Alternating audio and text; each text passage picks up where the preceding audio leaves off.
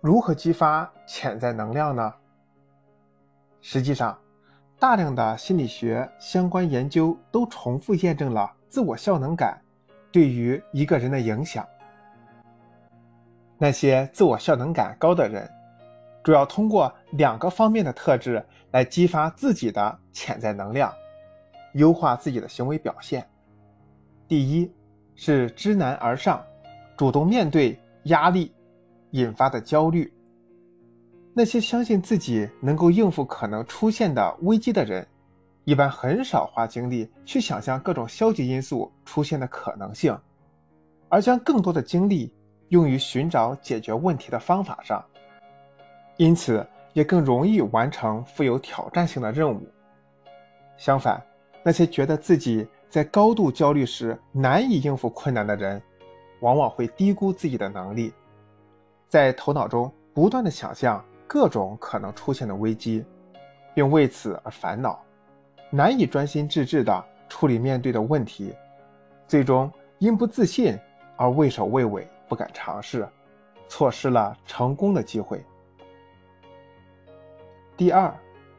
自力更生，积极寻找解决问题的方法。自我效能感高的人有充分的自信。或者说，即使暂时能力欠缺，也相信自己能通过努力找到替代方案，或在短时间内提升自己的能力，以应付眼前的困局。他们很少将希望寄托在别人身上，只想通过自己的能力寻找解决问题的方法。这种天助不如自助的信念，也令他们对学业、工作等方面的满意度。比普通人更高一些。人们几乎都有追求稳定和安全感的倾向，尤其是在面对一些选择时，多数人都倾向于从感性上回避那些自己认为无法应对的活动，以及缺乏掌控感，让自己感觉不舒服的环境。而自我效能感可以通过影响我们的价值观、兴趣。及对能力的认知等，促使我们走出舒适区，主动迎接困难和挑战，从而激发自己的潜能，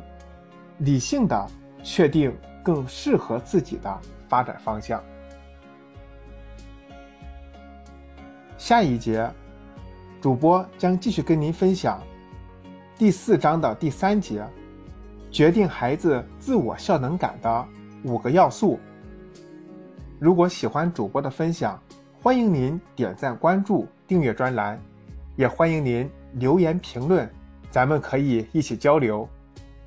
赠人玫瑰，手留余香，谢谢您。